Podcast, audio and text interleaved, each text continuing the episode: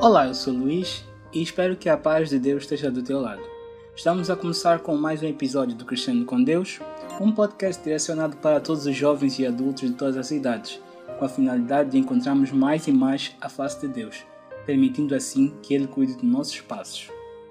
Hoje vamos falar sobre conflitos e pequenos desconfortos diários que vivemos todos os dias.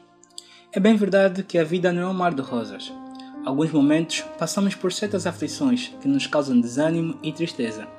E muitas vezes essas situações tendem a diminuir a nossa fé e a nossa comunhão com Deus. Precisamos entender que os conflitos que acontecem em nossas vidas muitas vezes servem para nos edificar, para nos transformar e para nos amadurecer. Pois o processo de amadurecimento é uma etapa muito grande na vida de cada ser humano. Devemos deixar o medo de passar por problemas, pois eles, quando são bem vividos, só nos fazem bem. E os verdadeiros amigos são aqueles que reconhecem as nossas situações más e nos dizem: certo, vamos passar por isso juntos, porque nós precisamos de crescer. Deus, na Sua palavra, no livro de Salmos, de número 23, versículo 24, diz: Ainda que eu andasse pelo vale da sombra da morte, não temeria mal algum, porque tu estás comigo. Logo, não devemos nos afligir quando estamos a passar por uma má situação muito pelo contrário, devemos nos prontificar para enfrentá-lo. E quando nós damos esse passo de enfrentamento, Deus exerce um cuidado muito especial em nossa vida e Ele cumpre a promessa de que Ele estará sempre conosco.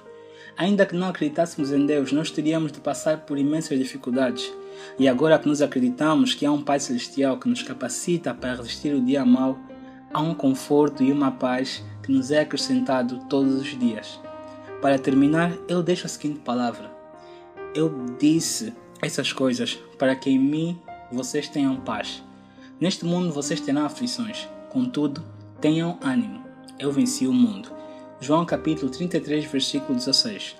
Muito obrigado por estar conosco, que a graça e o amor de Deus nos acompanhem e até o próximo episódio.